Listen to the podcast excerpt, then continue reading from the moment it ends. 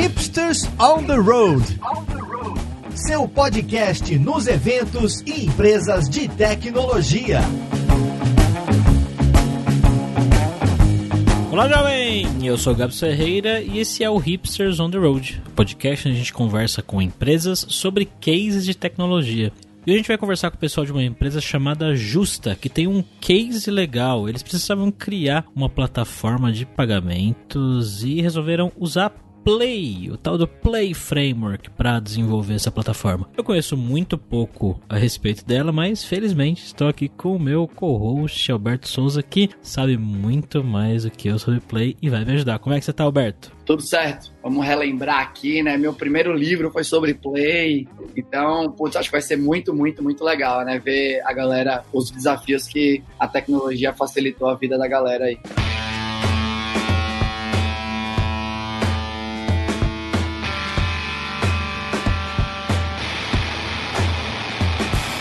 E para esse episódio aqui com a Justa, estamos com dois Felipes hoje, olha só. Primeiro o Felipe Bonesi, que é Head de Tecnologia lá na Justa. Tudo bem, Felipe? Tô muito bem, obrigado aí, prazer estar aqui, viu? E o outro Felipe é o Felipe Tenório, que também cuida da parte de tecnologia lá dentro da Justa e os dois Felipes juntos são cofundadores aí da empresa. Tudo bem, Felipe? Tô bem, é, muito feliz também por estar aqui. Obrigado pelo convite, né? Primeiro, para começar, eu queria que vocês contassem pra gente o que, que é a Justa, né? O que é que vocês fazem de legal aí? Qual é o business da empresa? Boa, show. A Justa Pagamentos é uma fintech, ela é focada em disponibilizar meios de pagamento aos nossos lojistas. A gente diz que a gente é o início e meio fim dos pagamentos no lojista. O início porque a gente começa com uma maquininha, tem um POS onde ele consegue fazer a transação, um TEF. O meio porque a gente começa a colocar outros produtos, outras vertentes financeiras no meio do, do negócio desse lojista. A gente tem oferecimento de crédito, a gente tem a parte de uma conta justa de você ter o seu saldo no tempo real, cartão de crédito pré-pago e o fim que é o futuro aí que a gente não pode falar um pouquinho, mas a gente tem umas novas soluções aí que deve lançar já já. Interessante que durante essa pandemia a gente fez uma parceria bem legal com o BTG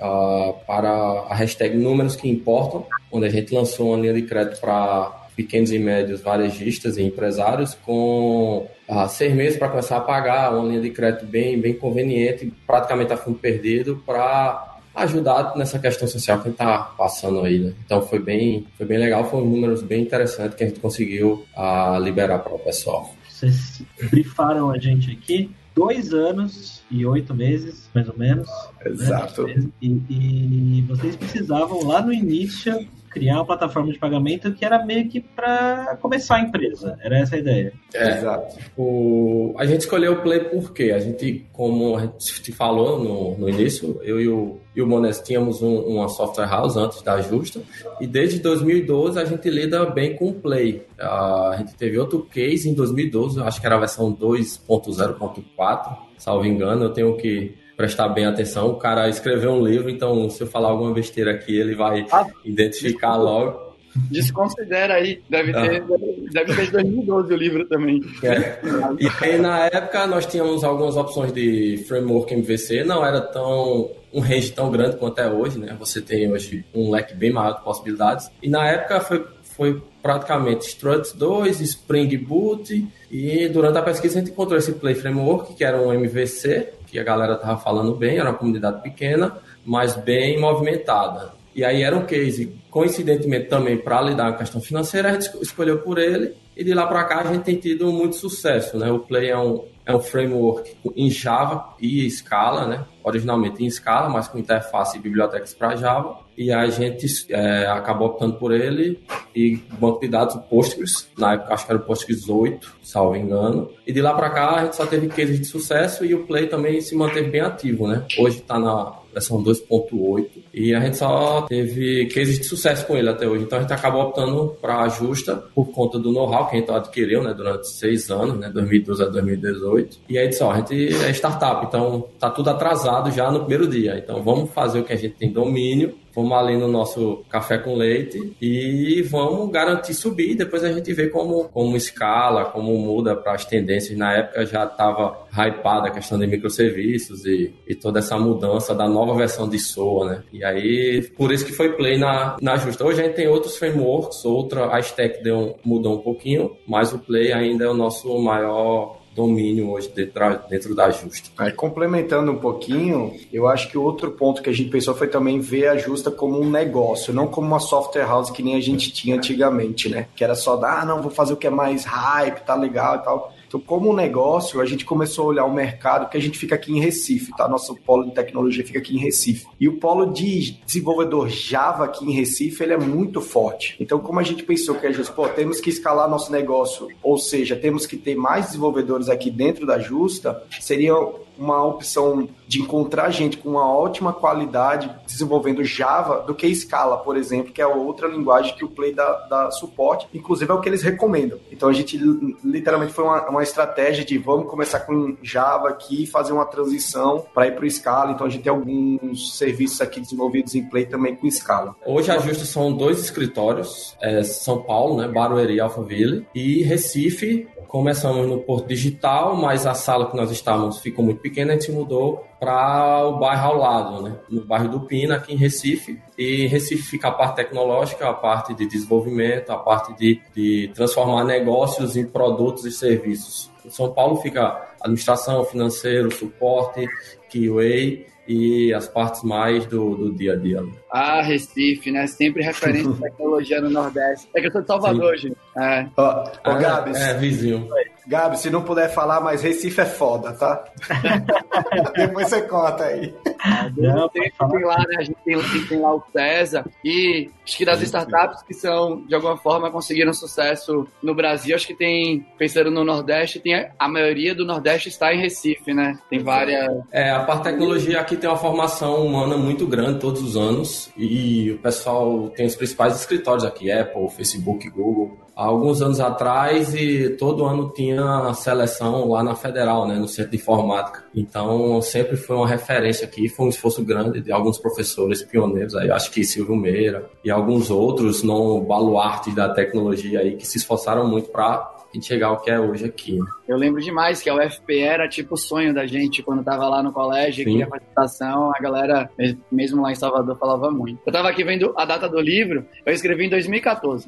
Ah, oh, já, já era uma versão melhor já. Já era 2.1, 2.2, eu acho. Eu me lembro, era 2014, né? E aí, gente, eu lembro que quando eu tava usando o Play, né? E uma das coisas que me chamou muita atenção, que eu gostava muito, era que ele era um, um framework né, que facilitava desenvolvimento web, mas que não era atrelado a API de servlets e tudo mais. Então eles decidiram ficar naquela época, né? Acoplados ali ao net. E por conta desse acoplamento fino, né? Tipo, eu vivo em cima do net. Eu lembro que eu fiz uns, uns benchmarks. Eu botei as aplicações na, na DigitalOcean lá na época e subi uma aplicação crua só com servlets em cima de um Tomcat. Ou seja, né? Deveria ser exatamente um bagulho que funcionava direito, e subir a mesma aplicação fazendo a mesmíssima coisa no Play, que é um framework, né? Tem várias camadas ali da cebola até executar a parada que você de fato quer, e era incomparável, era um pau bizarro quando você ia escalando o número de acessos simultâneos, intervalo de é.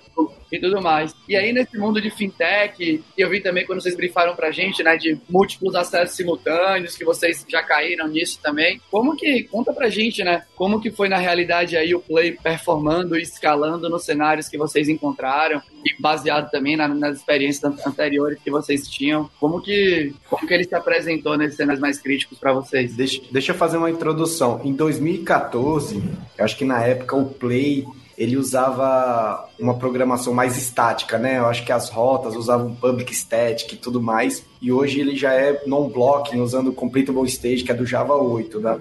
Então eu lembro que naquela, é, isso, naquela época, 2014, eu estava pagando uma cadeira na faculdade de sistemas distribuídos e eu usei o Play com o ACA por baixo, em vez de ser uhum. o NET na, na época, para fazer justamente esse teste e tudo mais. E a partir daí, eu lembro que eu fiz um, todo um estudo, eu e o Tenório, que a gente, a gente fez a, a, a mesma faculdade e tudo, e depois, quando a gente começou a empresa, a gente fez um estudo em cima disso. E a partir desse cara, nasceu o processador que a gente usa hoje aqui na Justa. Então, em 2014, a gente começou uma parte de estudo que hoje a gente usa o, AK, a gente, em vez de fazer o processamento usando só o Play, a gente usa o AK Actors, eu não sei se vocês conhecem, mas é, uhum. é como se fosse um JMS, assim, a parte de mensageria. Então a gente tem um roteador dentro dele, usando o Round Robin. O nosso time de QA fez um teste atual, é, mais recente aí, que ele está recebendo mais de mil transações a cada segundo. Então, assim, na, nessa parte de escala,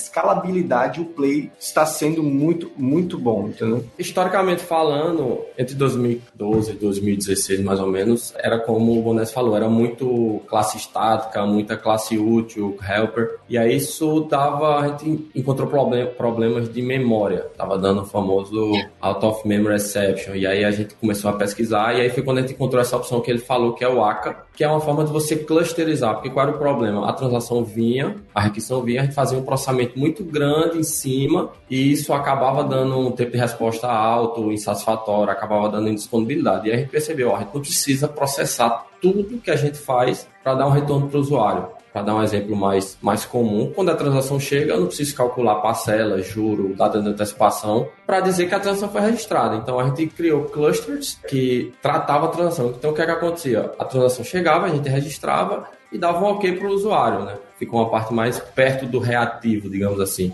Uhum. E aí existiam os clusters de movimentos, que a gente chama, que ele pegava a transação que entrou e, e fazia os cálculos de, de movimento para o lojista, para o revendedor, para a questão de adquirente, toda a stack de financeira. Né? Então isso foi resolver um problema grande de memória, porque a gente diluiu o processamento e também não fez o usuário ficar esperando muito tempo para ter a resposta do processamento.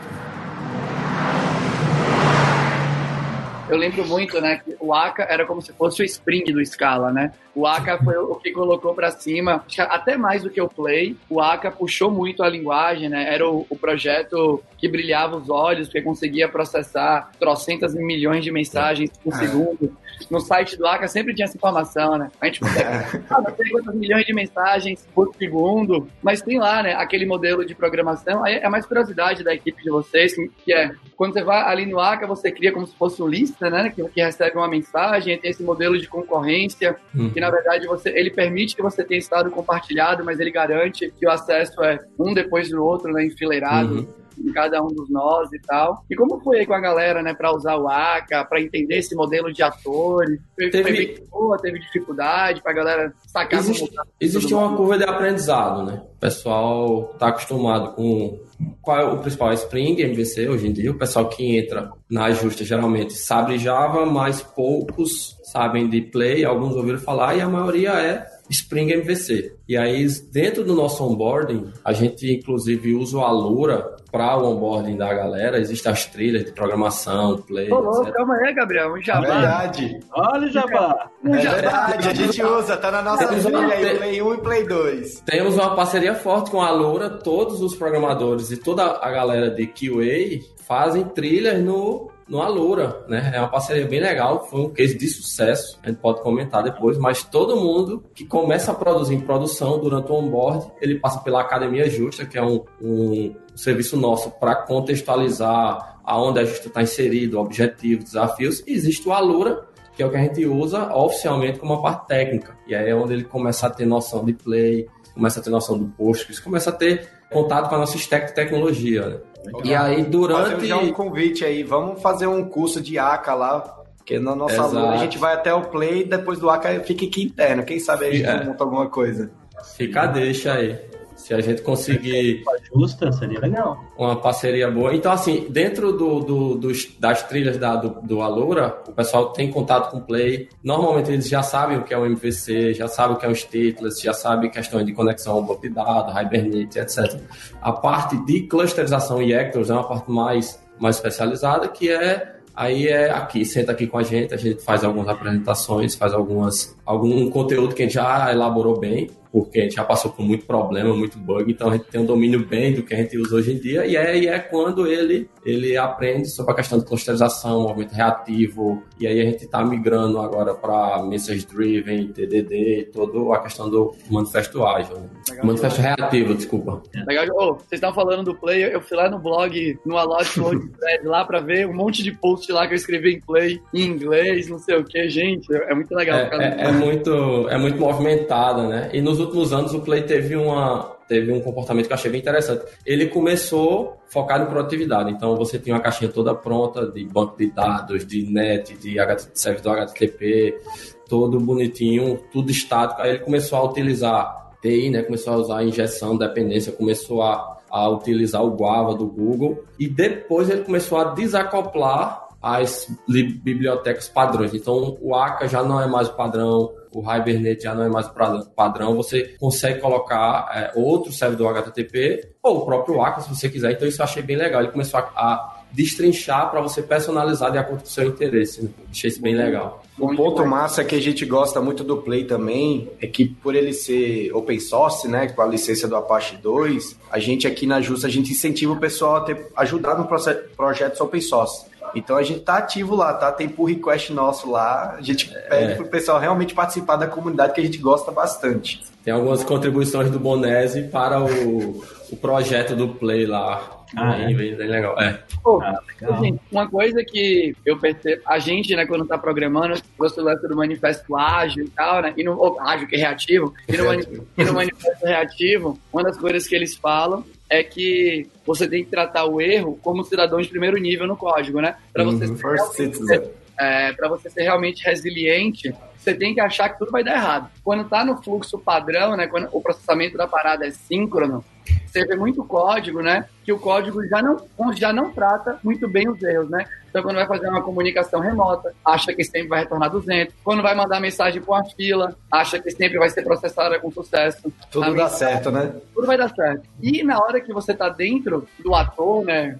Pensando aqui dentro da, do ator lá que você escreveu, que vai ser chamado pela, pela estrutura do ACA, e aquilo é processado muitas vezes de maneira assíncrona, muitas vezes os erros ficam só na thread que está rodando e não estoura para o usuário mais, né? Porque deixou de ser o fluxo síncrono. Como foi? Eu não sei se vocês, se vocês têm um caso para contar legal ou alguma coisa de algum erro que estava dando, só que como ficava ali na thread, uma outra thread que estava rolando, a parada não estourava para o usuário final, né? E aí não chegou no usuário final ou mesmo a galera perceber que, putz, eu tenho que ser mais resiliente aqui, né? Eu tenho que assumir que tudo vai dar erro, e se der erro, eu mando para um outro ator, né? Que trata problemas, ou eu, eu lembro que no ACA tinha o lance de tentar fazer o retry no tratamento da mensagem, quando dá uma zica, funciona Sim. essa parte de resiliente no código de vocês? Eu tenho um caso aí, inclusive é recente aí. Durante o nosso processo, a gente tem que fazer algumas consultas em alguns parceiros, em alguns outros web services, por exemplo, a parte de antifraude, essas coisas para vendas web, por exemplo. Então, no nosso gateway web, que ele também faz processamento toda a parte de venda web, a gente usa o Play e com ACA. E no ACA, que nem você falou, tem que ser o é, First Citizen, tem que ser o, essa parte aí de resiliência e ele usa estratégias. A gente tem duas estratégias definidas, né? Como o próprio Aka chama. Então, quando esses erros estavam acontecendo, a gente. Isso aí era fato. Os nossos devs não estavam pensando em como notificar os lojistas, né? No nosso caso, e até o nosso back-office para falta de importação e tudo isso. Então, a gente começou a criar alguns canais de comunicação, por exemplo, notificações. A gente notifica nosso lojista através do aplicativo, através dos portais dele, entendeu? A gente criou todo um canal para quando der problema, a gente tenta ser o mais transparente possível para o lojista. Claro que a gente faz retentativa, e se realmente não, não conseguir fazer essas retentativas, a gente notifica os caras. Um exemplo específico que a gente passou já faz um tempo é que ah, durante aquele, aquele modelo que eu comentei, que chegava a transação, a gente registrava e o cluster calculava as taxas, existia um fluxo específico para uma modalidade bem específica que ele dava um erro e aí tinha um try catch que capturava esse erro, mas não notificava ninguém. Então, o que é que acontecia? Entrava algumas transações estavam sem valor de liquidação para o lojista. O que é o valor de liquidação para o lojista? Por exemplo, o cara fez uma venda de 100 reais no débito, ele tem que receber no outro dia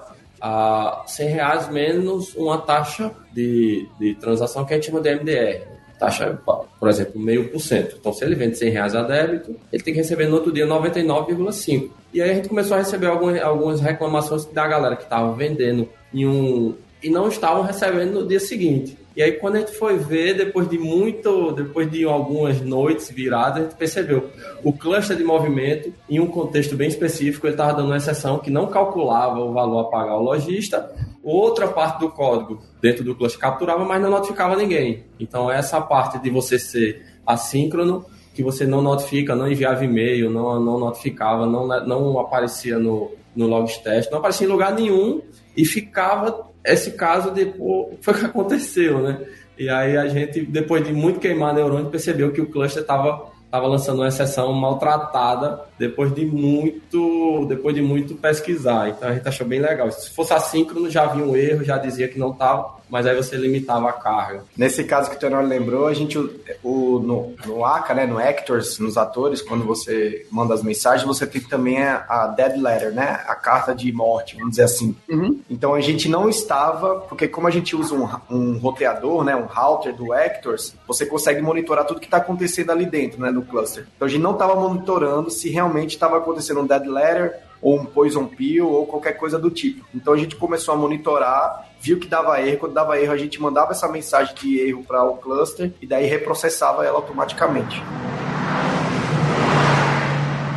Uma outra coisa que vocês brifaram a gente também, né, foi que vocês tiveram muito desafio em realizar cálculo monetário por conta de arredondamento, parcela. Putz, nem fala. Nossa. E aí vocês usaram, enfim, né, vocês citaram ah. ali bibliotecas e tal. Por essa risada eu já sei que vai vir história boa. Então, é, quando tava, quando nós, quando a gente tava no começo, a gente pensou, não, vamos usar é, atributos nativos, questões de double, float, long, etc. E aí vamos seguir, porque o Java a gente considerou que esse tipo de coisa iria trivial, suporte, trivial. Só que aí já é, vamos, é atômico, atributo atômico, e aí o Java vai dar esse suporte pra gente, né? Beleza, desenvolveu, desenvolveu, e a gente começou a perceber nos cálculos que, ó, tá dando errado as contas. Porque quando você faz um cálculo de antecipação, você tem que trazer para valor presente, você tem que calcular as taxas, coisas que você lida com até, sei lá, oito casas decimais aí de aproximação. E não tava batendo na vírgula, né? Porque assim, se faltar um centavo, vou, não é pode. Se você, se você vendeu, por exemplo, 10 reais em três vezes, você não vai pagar o cara 3 de 3,33. Deixa eu só fazer um adendo. O cara tem que receber os 10 reais só, só, só, uma, só um adendo. Pra você ter noção, é, parece ser um absurdo isso que eu vou falar, mas a Justa foi a primeira a colocar nos portais dela o custo efetivo total, que é quanto realmente cobra, porque as pessoas não sabem fazer cálculo de juros composto. Exato. Então, quando você vai em outras adquirentes, não tem isso. Então, a gente começou a colocar. Então, a gente falava, ó, a gente é transparente. Então, tinha que dar, sei lá, 1,87%. Aí dava 1,91%. Porque, às vezes, um centavo a mais, um centavo a menos, aumenta o percentual. Então, a gente era tão transparente que os próprios lojistas ligavam pra gente. E a gente, meu Deus do céu, o que que tá acontecendo? Desculpa aí. Exato. Nada, imagina. E aí, nesse caso, a gente começou a ver, ó, tem alguma coisa errada. Aí, depois de muito pesquisar, a gente percebeu que, ó, o long e a arquitetura de 64 bits são duas operações atômicas, não é uma só. Isso pode causar um problema com ponto flutuante, etc, etc. Meu Deus do céu. E agora, será que... Não, alguém faz cálculo financeiro complexo em Java. Não é possível. Java está aí na, na indústria há 20 anos. E aí, naquele tempo, a gente pesquisou e encontrou uma biblioteca que, inclusive, que inclusive entrou há algum JCP atrás, entrou na biblioteca padrão, que é o Joda. Joda, é, que são principalmente Big Decimal e Big Integer. Toda uma biblioteca para lidar justamente com cálculos financeiros complexos. E aí foi quando a gente começou a fazer sentido entre o que a gente escrevia no quadro de conta, que a gente fazia muita conta de antecipação para bater na vírgula, com os cálculos dentro do, dos métodos do, do próprio Big Decimal, Big Integer. Mas a gente passou muito tempo de novo, algumas outras noites, ah, fazendo um cálculo e não entendendo por que, que se perdeu um centavo no processo. Eu disse, e agora? Um centavo, isso aí vai, vai. Vão dizer que é tipo aquele caso de um banco que um cara invadiu e roubou um centavo de cada conta. Poxa, vão, vão falar a mesma coisa da gente. Porque se sumir um centavo, alguém vai notar. Então, senão vamos vamos, não vamos parar até conseguir. E aí com esse Joda a gente depois entrou para a biblioteca padrão do Java, hoje é java.mef, a partir do Java 8, e aí é, é como a gente utiliza, tem uma parte bem isolada e modularizada só para cálculo matemático e de datas. Será que é mais difícil em trabalhar com data ou com dinheiro? Ah, o... eu, eu diria que hoje é dinheiro, porque às vezes você tem que fazer divisões e aí, se dependendo da quantidade de aproximação, se você usar quatro casas decimais, você tem um arredondamento. Se usar seis, você tem outro. Hoje você tem bibliotecas para lidar com data muito tranquilo. Você no fim do ano tem a liberação do calendário bancário do ano que vem, do ano seguinte, e aí você imputa no sistema, o sistema cuida disso para você. Inclusive o próprio banco de dados, quando você coloca o contexto do Brasil, ele muitas vezes já pega sábado, domingo, segunda. Então, quando você faz uma transação na sexta, você não recebe no sábado, você recebe na segunda. E aí você tem esses contextos, desconsidera feriado bancário, que no Brasil todo mês tem praticamente. É, então eu, eu particularmente acho mais complexo lidar com dinheiro. Porque depois de todo o cálculo, você tem que somar tudo de novo para saber se bateu na vírgula. Se não bateu na vírgula, aí você tem que aplicar um contexto, por exemplo, você vai adicionando centavos no final, ou no começo, ou um em cada parcela, dependendo do adquirente que você vem. Por exemplo, se a, a rede utiliza uma lógica, a Cielo utiliza outra, e assim sucessivamente. Eu acho que o contexto para lidar com cálculos financeiros é, é, mais complicado do que lidar com dados. E quando dá erro no dinheiro, geralmente tem mais um erro na data. Afeta o bolso, né? Alberto? É, bolso. Quando o negócio azeda. É, as APIs de data hoje do Java, né? Assim, desde que tinha o JTime e desde o Java Sim. 8 que virou padrão da linguagem. E o Big Decimal ajuda mesmo, né, para tratar. Ele guarda tudo como string lá dentro para conseguir fazer precisão. É. É uma abstração bem legal. E um detalhe aqui no começo a gente usava o date do java.sql, salve que era um date que fazia referência do pro, pro, pra data em é, mas a gente sofreu muito com ela. E aí depois que a gente descobriu o local date, date time, a, do, do, próprio Joda, isso foi uma mão na roda, assim, a gente economizou muito, muito tempo e muito trabalho. Imagina. Eu acho que um desafio que a gente vai ter agora, a Justa está pensando em expandir, né? Quem sabe aí o mercado de fora, né? A é. parte de outras moedas aí, vamos ver como é que a gente vai fazer para é. encaixar aqui junto também, e que vai Sim. afetar até a parte de datas, né? No fim das é. contas. Vai acho que a, mais, a, maior, a, maior, dificuldade da data não é saber se é o próximo dia, é segunda, é fazer o, a parte de zona, né? Zona daytime, que você saber a parte de horário, menos, menos duas horas, menos três horas, importar, tem que sair naquela hora. Então, por exemplo, a gente tem alguns clientes nossos lá no norte, né? No Acre, por exemplo, que eu acho que são menos quatro horas, ou são menos três, eu não lembro exatamente, que às vezes, é, pra gente exibir para ele a parte dos portais, mesmo sendo no, no horário de São Paulo, eles eles reclamam um pouco, sabe, dos comprovantes que saem e tudo mais. Eu acho que essa é uma dificuldade que a gente tem também. É, time zone é chata, né? Você tem que, é, você tem que, você tem que ficar. A parte boa é quando também for lidar com conversão, tem a, ainda não virou oficial, né? Mas vai ter a API do, do Java Money, algo do gênero. Que, o Chorus. É, o Chorus.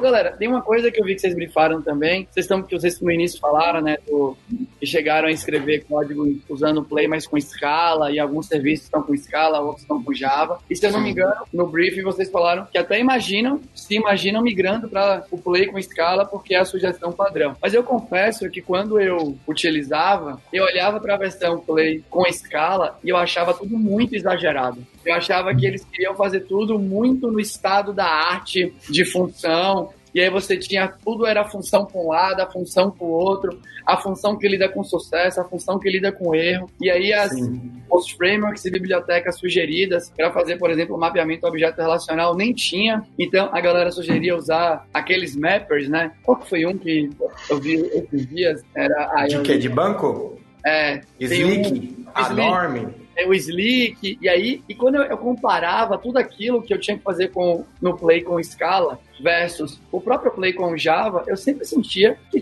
demandava muito mais esforço, esforço mesmo, pensando em quantidade de código necessário para ser produzido para fazer a mesma coisa. Eu não estou nem entrando no mérito se é mais complexo ou menos complexo, porque eu acho que isso depende do background da pessoa, né? Bater olho numa coisa e aí ela vai. Complexidade é muito contextual. Mas pensando em esforço, eu achava que tinha mais esforço. E aí eu queria entender um pouco mais, né? O que é que vocês gostariam de ir para Scala? O que é que dire... motiva ou, ou, direciona, né? Pensando até naquela palavra que a galera usa muito no inglês e português, o que é que drive vocês? Drive o... É, essa, essa, parte aí é o Bonese, ele é o mais apaixonado por escala daqui. Ah, Na verdade, Alberto, falar melhor. Alberto, a gente teve essa mesma dificuldade quando a gente foi analisar o Play naquela época, né, em 2014, 2015. Pô, era muito mais fácil fazer em Java. Então, naturalmente, durante os anos, a gente deixou o Scala de lado, não olhou mais, não viu como é que era. Mas a última atualização do Scala, a versão 2.13, né, que tem aí, pelo menos que foi o que a gente fez um estudo, e principalmente o framework do Play, com essa parte de injeção de dependência, a parte de, de funções implícitas, fez abrir um pouco o leque aí de estudo. Então, fazendo uma análise de produtividade, vamos dizer assim, e até um pouco de performance comparada ao que é desenvolvido, ao bytecode que é gerado, o Scala se saiu muito melhor. Então, a gente fez o mesmo teste que você fez falando fiz o net subindo versus um Tomcat, a gente fez a mesma coisa, a mesma aplicação, inclusive a aplicação que é exemplo deles em Java em Scala que eles têm, que eles têm um seed template, já saiu muito performático e até com consumo de memória menor. Você pode fazer essa análise lá depois. Porque a, a, uma das coisas que a gente sempre achou um, um, pouco desgastante aí no, no Play, pelo menos para uma versão inicial, é o consumo de memória inicial que precisa. Então, esse ponto aí já ajudou. E o segundo ponto é que quando você desenvolve em Java, inclusive em outros frameworks aí, que, por exemplo, Spring Boot, você usa muito anotações. É anotação para tudo que é lado. Então, no Play com Scala, ele, ele não tem essas partes de anotações, né? Mas ele usa o contexto geral do play, que é usar ações, que são as actions. As actions no Scala, você chamando um, um escalonado atrás do outro, às vezes faz uma abstração do que acontece lá dentro. Então, por exemplo, ah, vou fazer, se eu fosse escrever do zero, né? Sem usar nenhuma biblioteca, vou fazer um web service aqui que vai fazer uma autenticação, fazer uma verificação de um token no OAuth. Para fazer isso no Play, a gente teria que criar um filtro, fazer toda a parte de, de requisição e enviar. Só que isso teria que ter uma anotação, saber botar ele como digestão de dependência no Java tudo mais. No Scala, a gente literalmente cria uma ação e só chama ela antes de entrar na rota. Então acaba dando um pouco de produtividade. Qual é o contra? É literalmente esse impacto que a linguagem tem. É um impacto muito grande. Então, por exemplo, no Scala não tem interfaces, é traits, é tratos, né, que eles chamam mais ou menos. Então isso começa a gerar. Mas no fim das contas, se a gente fizer um, um desenvolvimento na parte de Scala, por ele ser multiparadigma, usar realmente usar uma parte de programação funcional para fazer os filtros, os maps, tudo isso, eu vi uma produtividade maior, pelo menos da equipe que a gente está montando, que inclusive o Tenor vai tocar aí junto, que é a parte de fazer nossos microserviços aí usando essa stack, entendeu? Então, é por isso até que a gente está procurando alguns cursos de escala, tudo bonitinho, para poder fazer um treinamento com a equipe aqui. Entendi. Eu lembro muito, eu quando testei com. eu tive essa parte da vida também muito escaleira, né? Foi antes do Play, foi lá para 2000, 2000. É porque o, Play, o Scala surgiu em 2000, 2000, acho que foi 2001, por aí, que é bem recente, né? Eu, a primeira versão da Lura foi escrita em Scala. É. Foi? Foi. E teve um impacto muito grande, teve pouca demanda, depois que mudou para o Java melhorou? Como é que foi? É, a gente migrou tudo para Java. Mas a gente vai mudar isso daí, cara. A gente vai mudar Olha, isso. Daí. resumida, né? Mas assim, é, acho que tem todo o contexto, né? Eu acho que a progressão de vocês, né, os benchmarks que vocês estão fazendo, a escadinha tá muito mais bonitinha do que quando a gente fez lá na Lura. Não, hoje tá tudo muito mais fácil, mas até de entender, né? É, você... nessa parte da stack, eu confesso que a gente tenta diversificar mais, por exemplo, eu pessoalmente sou muito fã do Go, eu acho ela muito performática e ela é muito simples. Por exemplo, você pega o Java e o Scala, a API Stream do Java, Colex, você tem muito alinhamento, você tem muita indentação. Eu sou a favor de ter só um for, você tem um for com índice, qualquer pessoa que lê aquilo ali vai entender que é justamente a proposta do Go. E aí, em contrapartida, a questão do escala, a gente fez um benchmark e teve ótimos resultados. Então, existe muito esse aquele velho debate de qual a melhor stack, de qual a melhor linguagem, que a gente não não não levanta bandeira, né? Ferramenta, linguagem, são são ferramentas. Você vai usar que melhor resolve seu problema. No fim das Java é negócio, né? É o que eu falo para todo mundo. A gente não cuida de um software, a gente cuida de um negócio. Então, tudo que a gente for pensar, toda decisão que for ser feita, tem que pensar no negócio primeiro. Se não for impactar no negócio, aí internamente a gente debate. Então, a gente tenta diversificar para ter um ambiente mais agnóstico, digamos assim, para não ficar muito enviesado e nos últimos estudos a gente está tendendo a utilizar mais o stack da ACA, da, da, do Lightband, mas também manter algumas questões dentro do Kubernetes com Go. A gente tem Kotlin também, o pessoal aqui é muito fã de Kotlin. E tem uma galera muito entusiasta. Então, se a gente não, não parar e levantar o debate, a gente vai chegar aqui segunda-feira vai estar tá tudo refeito em Erlang, por exemplo. então, a galera é muito... É a dor do crescimento que a é gente é fala aqui, sabe? Começa a ter muito dev, muita cabeça, todo mundo quer fazer tudo. A melhor forma é agora... Aí é, um sai vamos... Kotlin, outro sai Go, o outro sai não sei o quê. Então a gente tá no momento de, pô, vamos estruturar para a gente poder escalar esse negócio mesmo. O lance da memória. área técnica. Porque o Play, eu imagino que ele deve ser escrito em escala. Sim. E aí ele tem o wrapper do, Play para fornecer as, as, APIs para Java. E aí você, você faz em cima do wrapper, né? E quando você usa o Play com escala, você deve tirar um monte de classe que é carregada na memória do footprint da aplicação. Exatamente. É a raiz da parada. É, até o, inclusive o próprio hot reload, quando é só escala, é bem mais rápido. Quando é. é. Java, ele compila Java, compila escala. E quando é Java, você também tem escala se você tiver HTML, né? Porque a parte de HTML é só escala. Então, templates e o, o as classes que lidam ah, com a geração do conteúdo é escala. Então, se você mexer no HTML, você vai ter que recompilar provavelmente algumas classes Scala e Java. Então isso acaba tendo um, uma perda de produtividade nessa parte. Eu, eu acho que é o True Real, né? True Real, é, não lembro, alguma tem, coisa assim. Tem um post aqui que eu tava vendo e eu lembro assim, putz, eu nunca soube pronunciar o nome daquele negócio. Will. Will, Will. Alberto, inclusive, Alberto, a, a, nossa, que nem a gente falou no início, né? Em 2018, quando a gente fez o nosso MVPzão aqui na Justa, a gente, o nosso front-end era literalmente o Play MVC, tinha o front um usando escala template. Era um monolitão mesmo. Resolve, é o que a gente sabe, depois sai quebrando. Então, é, como é que migrou? Já hoje, hoje, o Play é só API, só utiliza para consulta e resposta de, de RESTful, e aí você perde, você deixa, você ganha esse tempo de produtividade para não ter que ficar mexendo com HTML, e o front-end hoje é principalmente Angular, e alguns serviços temos em Ionic que a gente está migrando, acho que o carro-chefe provavelmente vai ser o Angular Angular e React, Angular 10 ou 11, salvo engano, que saiu essa semana o Angular 11, e o React, que tem uma galera que gosta muito, tem uma produtividade alta em React. Então a gente diz assim, ó, a gente tendo domínio para depois não acontecer alguma coisa e ficar dependendo de uma pessoa só, é, por exemplo, nenhuma tecnologia hoje depende só do Tenório, porque é, segunda-feira a Justa pode não estar tá contando com o Tenório, mas por qualquer motivo que seja. Então, vai deixar a empresa na mão, o negócio na mão, não. Então, tudo a gente pensa para ter uma governança mais, mais refinada. Então, é sempre esse é o tipo de debate aqui. Bom, pessoal, como sempre, o nosso finalzinho aqui eu pergunto, como é que tá aí a empresa? Vocês estão contratando nesse momento? Como é que tá? Ah, estamos contratando, temos muitas vagas e a gente pede sempre que a pessoa tenha a nossa essência. Nós apelidamos de justa essência. Tendo o nosso, a nossa energia, tendo, tendo a nossa pegada, a, a parte técnica é gerenciável, a gente treina, mas a gente quer pessoas que comprem nosso sonho a Justa hoje tem um, dois anos e oito meses, já fez muito mais do que outras não fizeram e a gente não conta com funcionário, a gente conta com colaborador, a gente conta com futuros sócios. Temos um pool de ações que a gente vai distribuir para as pessoas que se destacaram. Então, a gente quer pessoas que comprem nosso sonho. Então, se você é programador, programadora, PO, design, toda a parte de DevOps e tudo que tiver nessa stack, você é bem-vinda para vir tomar um café e uma paçoquinha ou fazer remoto, dado o contexto, tá? Estamos ah, contratando. Sim. No nosso site tem a parte de vagas, tem todo o contexto e as vagas abertas. E é como a gente sempre diz, pessoas boas e pessoas animadas são sempre bem-vindas na Justa. É, só para complementando também, aqui na Justa a gente faz toda um, uma parte de crescimento das pessoas, sabe? A gente fala muito que a tampa de crescimento da organização é a tampa da liderança. Então a gente, além de procurar pessoas muito técnicas, a gente também precisa, precisa de pessoas mais híbridas, que tenham também soft skills, que possa fazer uma lider, liderar squads e fazer o crescimento da organização. Então vem para a Justa aí que a gente vai te formar, te ajudar e você também ajudar a gente a crescer. É, requisitos tem que ser inconformado, não pode aceitar qualquer coisa, tem que ser. Eu muitas vezes sou chato, tem que ser aquele cara que levanta a mão e diz: ó, não tá bom ainda, a gente pode fazer melhor.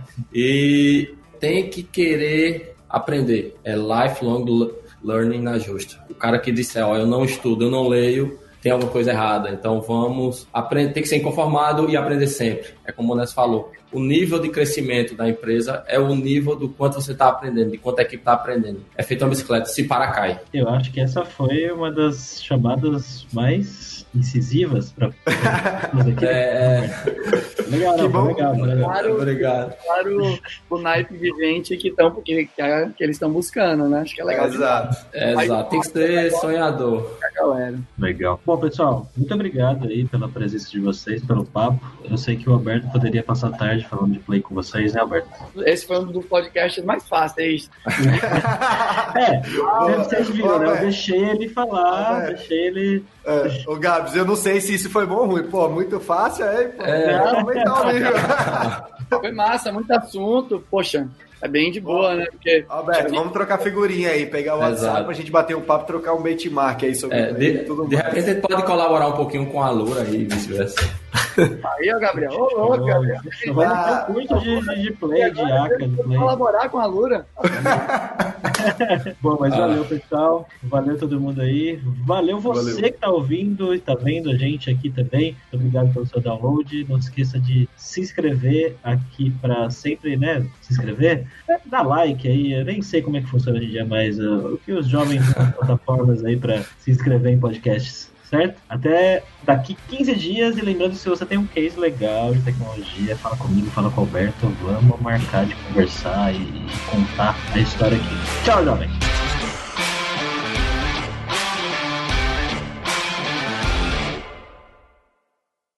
Eu sou Paulo Silveira, CEO da Lura, e tem um recado para você que escuta o Hipsters on the Road. É, com muito carinho que a gente criou esse podcast. E se você gosta de entender o que está por trás das grandes empresas e as tecnologias que elas usam, eu chamo você para fazer parte do Alura Verso, esse universo de conteúdo que a gente tem criado de podcasts, vídeos e newsletters, que vai fazer você refletir sobre o cenário da tecnologia. Então, são e-mails que unem todos os nerds, hipsters e devs que têm paixão por tecnologia. Totalmente gratuito em alura.com.br barra imersão. Vai lá para ficar atento no que está acontecendo por trás das tecnologias, das empresas, dos gadgets e dos equipamentos que a gente usa.